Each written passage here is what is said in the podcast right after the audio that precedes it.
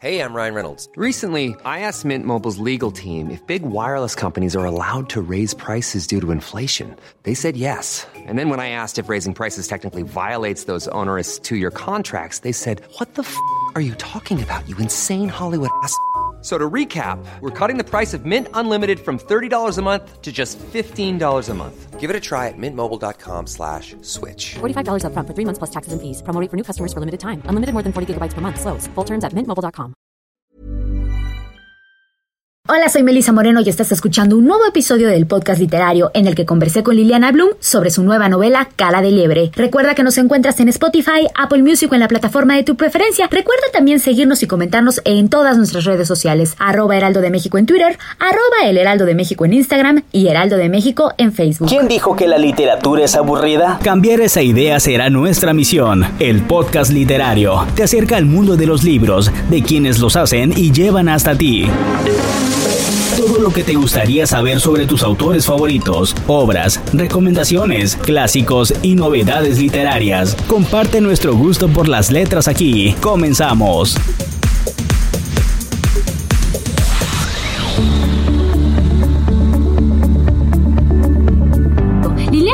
En 1974. Estudió literatura comparada en la Universidad de Kansas y la maestría en educación con especialidad en humanidades en el TEC de Monterrey.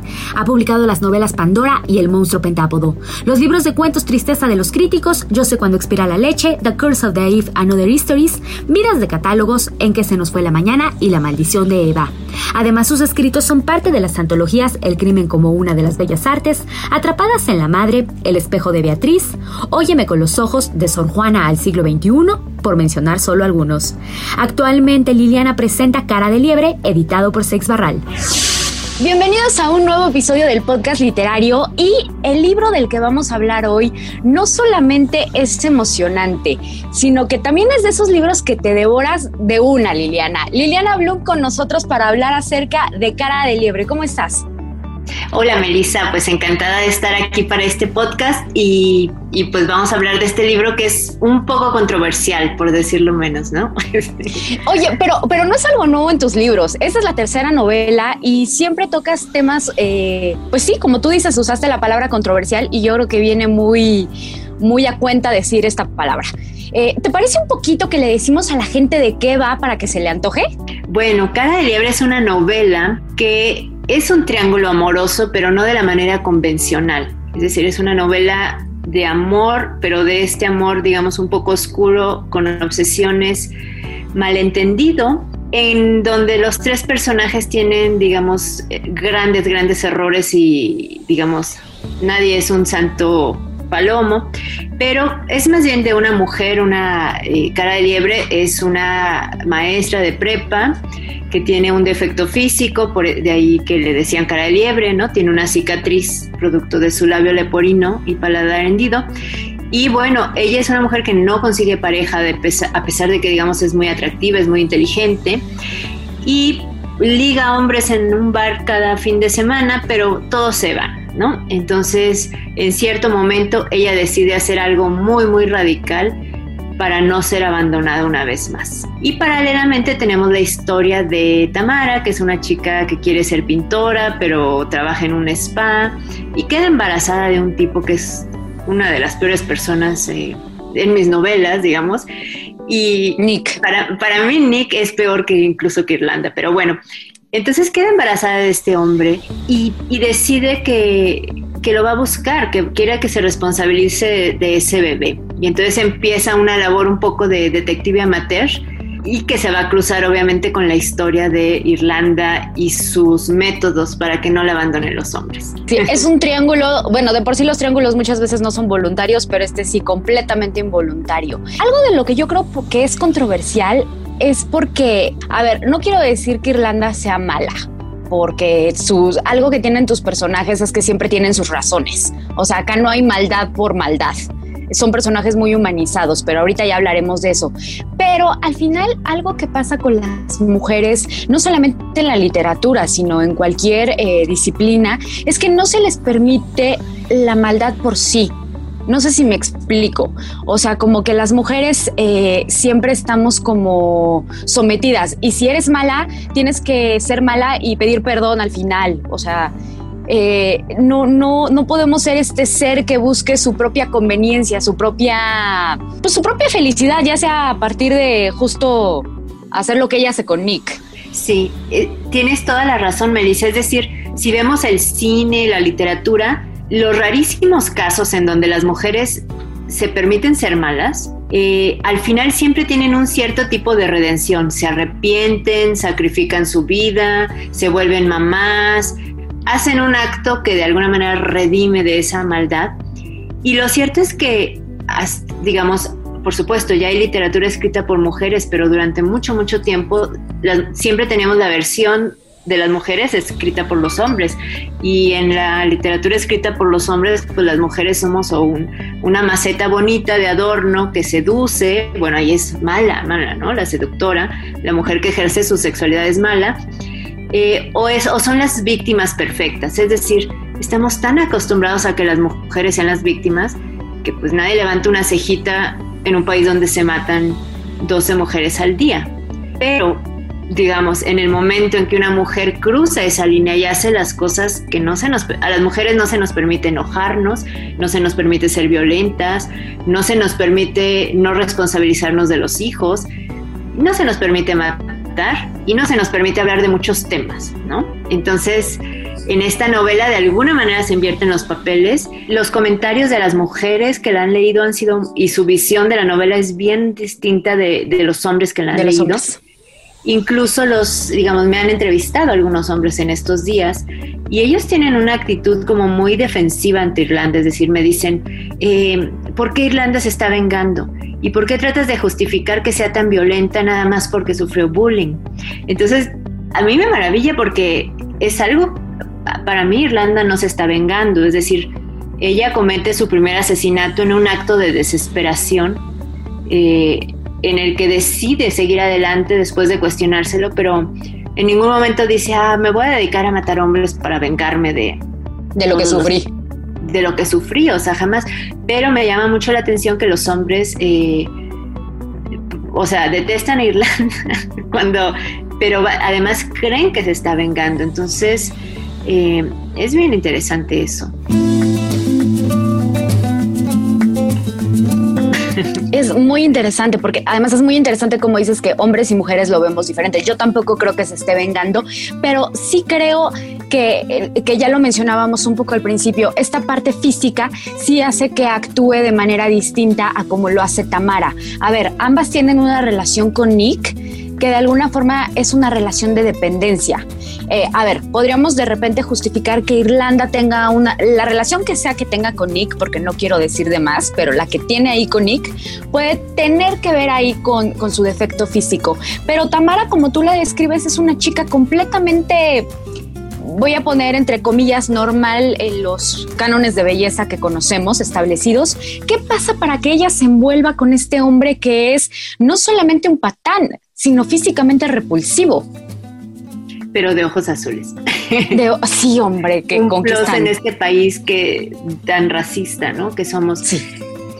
Pues es, es que eso es lo interesante que mientras que Irlanda tiene un defecto físico evidente, pero no es ni siquiera tan grande, eh, Tamara es en apariencia normal, pero ah, esto es lo que, y una de mis como obsesiones, que, también se ven en mis otras dos novelas, la cultura en la que estamos tan metidas, que nos ha metido estos como moldes tan estrictos para las mujeres. Tenemos que ser jóvenes, delgadas y bellas. Y entonces desde el momento en que no estás ahí en, ese trío o te sales, ¿no? Ya por edad o porque no tus genes no eran tan agraciados o lo que sea, la vida es especialmente ruda para las mujeres porque no tenemos otras cualidades que cambiar, al menos no se nos da esa oportunidad. Es decir, a veces a una mujer que es físicamente no atractiva, ni siquiera los hombres le dan la oportunidad de conocerla. O sea, es fea y la rechazan, es vieja y no la ven es gorda y es una burla, ¿no? Entonces, y, y lo más terrible es que a veces ni siquiera es tanto la realidad física, sino nuestra propia percepción de nuestro cuerpo como mujeres. Es decir, que nosotras nos vemos al espejo y vemos aumentados un millón de defectos que quizás ni siquiera los ven los demás. Y entonces eh, Tamara, por supuesto, tiene una autoestima muy baja, de muy joven con ese maestro en la universidad. Y creo que es, digamos, la, la primera experiencia amorosa importante es una ruleta porque puedes salir ganando y aprendiendo y siendo mejor ser humano si te toca a alguien bueno, pero también te puedes enredar con un tipo como este profesor y como hay muchos por ahí, eh, que la deja dañada, ¿no? Y además pues ella cree que no puede criar a una niña sola, bueno, un bebé solo. Tiene todas estas, digamos, eh, tonterías culturales que se nos han metido también en el cerebro que ya estamos como nosotras programadas para hacer el trabajo del patriarcado de alguna manera. Está ya en nuestra cabeza. Oye, y ahorita que hablas del patriarcado, eh... You should celebrate yourself every day, but some days you should celebrate with jewelry. Whether you want to commemorate an unforgettable moment or just bring some added sparkle to your collection, Blue Nile can offer you expert guidance and a wide assortment of jewelry of the highest quality at the best price. Go to Bluenile.com today and experience the ease and convenience of shopping Blue Nile, the original online jeweler since 1999. That's Bluenile.com. Bluenile.com. Millions of people have lost weight with personalized plans from Noom, like Evan, who can't stand salads and still lost 50 pounds. Salads, generally, for most people, are the easy button, right? For me, that wasn't an option. I never really was a salad guy. That's just not who I am. But Noom worked for me. Get your personalized plan today at Noom.com. Real Noom user compensated to provide their story. In four weeks, the typical Noom user can expect to lose one to two pounds per week. Individual results may vary. De repente también pues vemos un, es una novela que habla un montón de, de, la misoginia, pero lo más grave, y hablo de lo más grave en la novela y en la vida, es que no solamente es la misoginia que ejerce Nick, o tienes un pasaje ahí donde el doctor le habla a Tamara de una manera horrible, este, sino la misoginia que ejercen las mujeres sobre las mujeres, que a mí me parece peor. Claro, es, o sea, personajes como Nick, que digamos Nick es la encarnación de todo lo mal con el hombre mexicano lamentablemente promedio, es decir, hombres que nunca se responsabilizan de nada, que son solapados por sus familias. Pienso ahorita en el caso de esta muchacha Jessica que fue asesinada por ese Diego y que la familia lo ayudó a escapar. Es decir, siempre tenemos estos machitos que finalmente pues son el producto de una sociedad y una familia en donde hay también mujeres. Entonces sí, las mujeres muchas veces terminamos trabajando en nuestra propia contra, creando esos seres que más adelante nos van a oprimir, nos van a violar, nos van a matar, nos van a dañar de alguna manera. Entonces es un problema bien, bien complejo y frustrante, ¿no? Muy, muy, porque sí viene como desde la raíz y viene desde la raíz, o sea, hablo la raíz desde la niñez, porque también tenemos este, este grupo, bueno, todo lo que Irlanda sufre de niña, y lo que todo este bebé no nacido también está sufriendo sin antes de, pues de nada, de ver la, la, luz.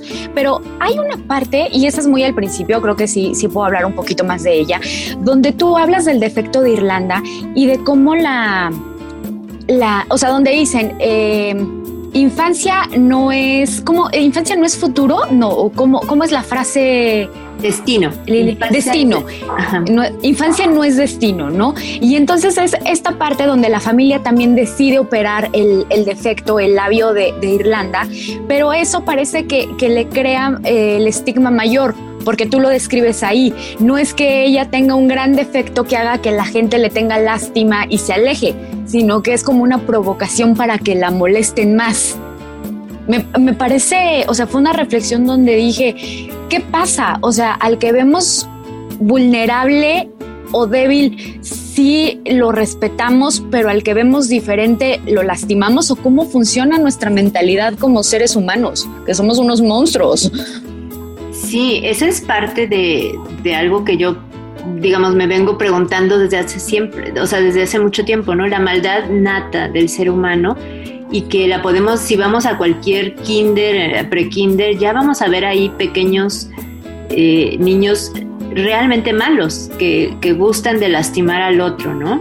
Y aunque queramos disfrazarlo así como, bueno, es que todavía no aprende, es que la verdad es que instintivamente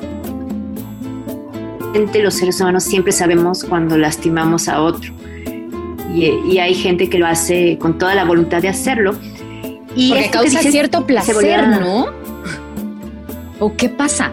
Sí, y, y, después está esto, cuando el defecto es como tan evidente, eh, la gente así como, has visto estas mamás que le dicen al niño, no te le quedes viendo, ¿no? Cuando les toca ver, digamos, un ser realmente deforme o un niño con síndrome de Down o algo así. Pero cuando es algo como no tan obvio, eh, y la verdad es que los bullies, la gente que gusta de lastimar a otro, ni siquiera necesita una, un defecto físico como excusa. Te pueden bullear por tener el pelo rojo, por ser muy chaparrito, muy alto, muy gordo, muy flaco, muy bonita, muy fea.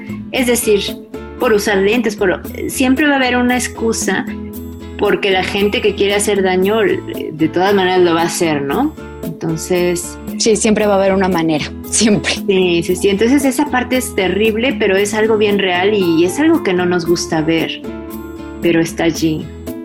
Sí, creo que más bien eh, en, lugar de no, no voltear a ver la diferencia, deberíamos de aprender a, a respetarla, ni siquiera tolerarla, respetarla, a enseñarle a un niño justamente lo que es diferente, ¿no? No a, ignorarlo, sino enseñarle, es diferente a ti porque así nació.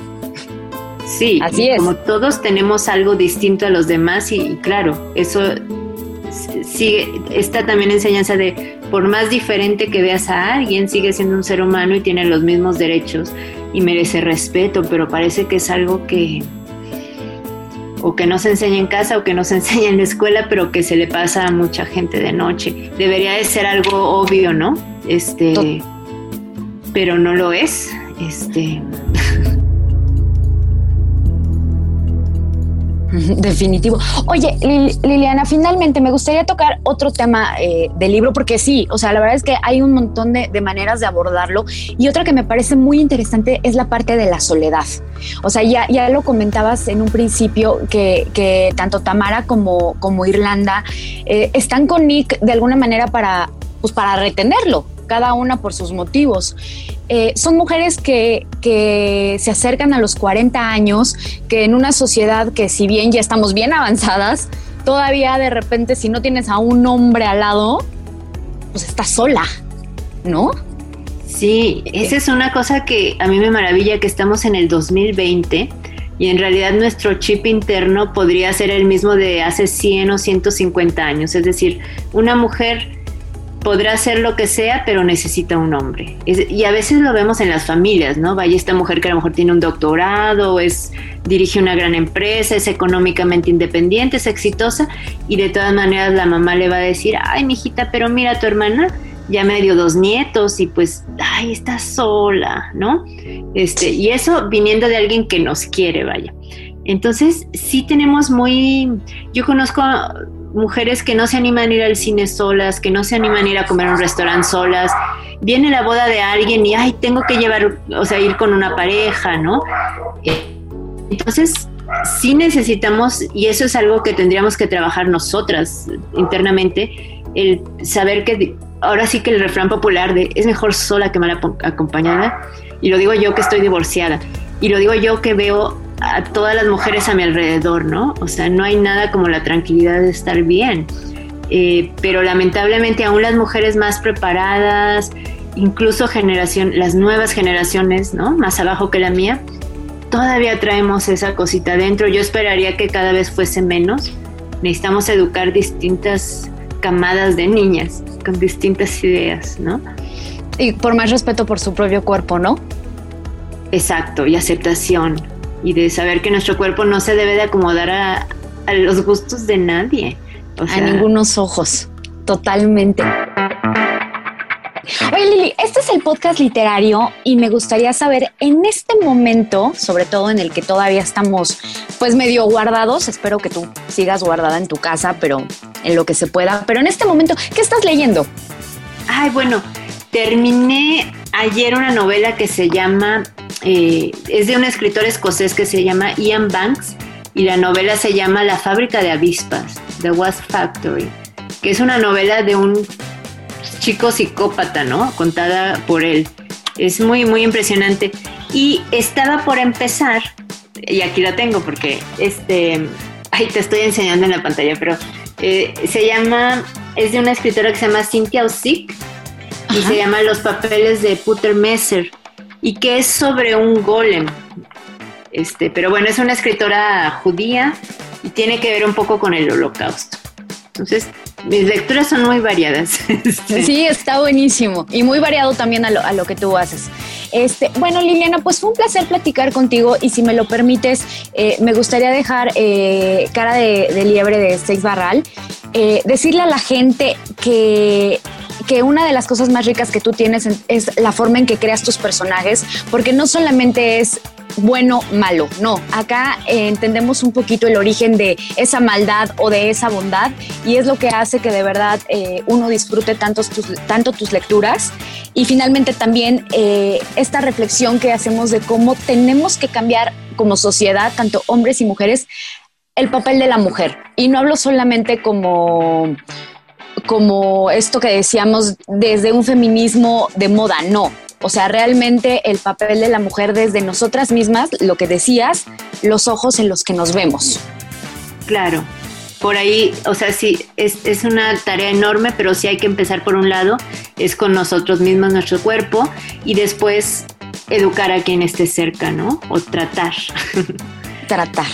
Las, las generaciones que vienen lo, harán mucho mejor que nosotros, estoy segura, pero ahí vamos. Sí, sí, sí, sí, muy bien. Pues un gusto platicar con ustedes, Melissa. Gracias a ti, Lilian. Espero verte pronto. Hasta luego. Bye. Gracias por escucharnos en este capítulo del podcast literario. Cada 15 días encontrarás un nuevo episodio a través de las plataformas de streaming por el Heraldo de México. Estamos en Spotify, Apple Music o en la plataforma de tu preferencia. Recuerda seguirnos y comentarnos en nuestras redes sociales, arroba Heraldo de México en Twitter, arroba el Heraldo de México en Instagram y Heraldo de México en Facebook. Yo soy Melissa Moreno y me encuentras en arroba melisototota. Nos escuchamos la siguiente.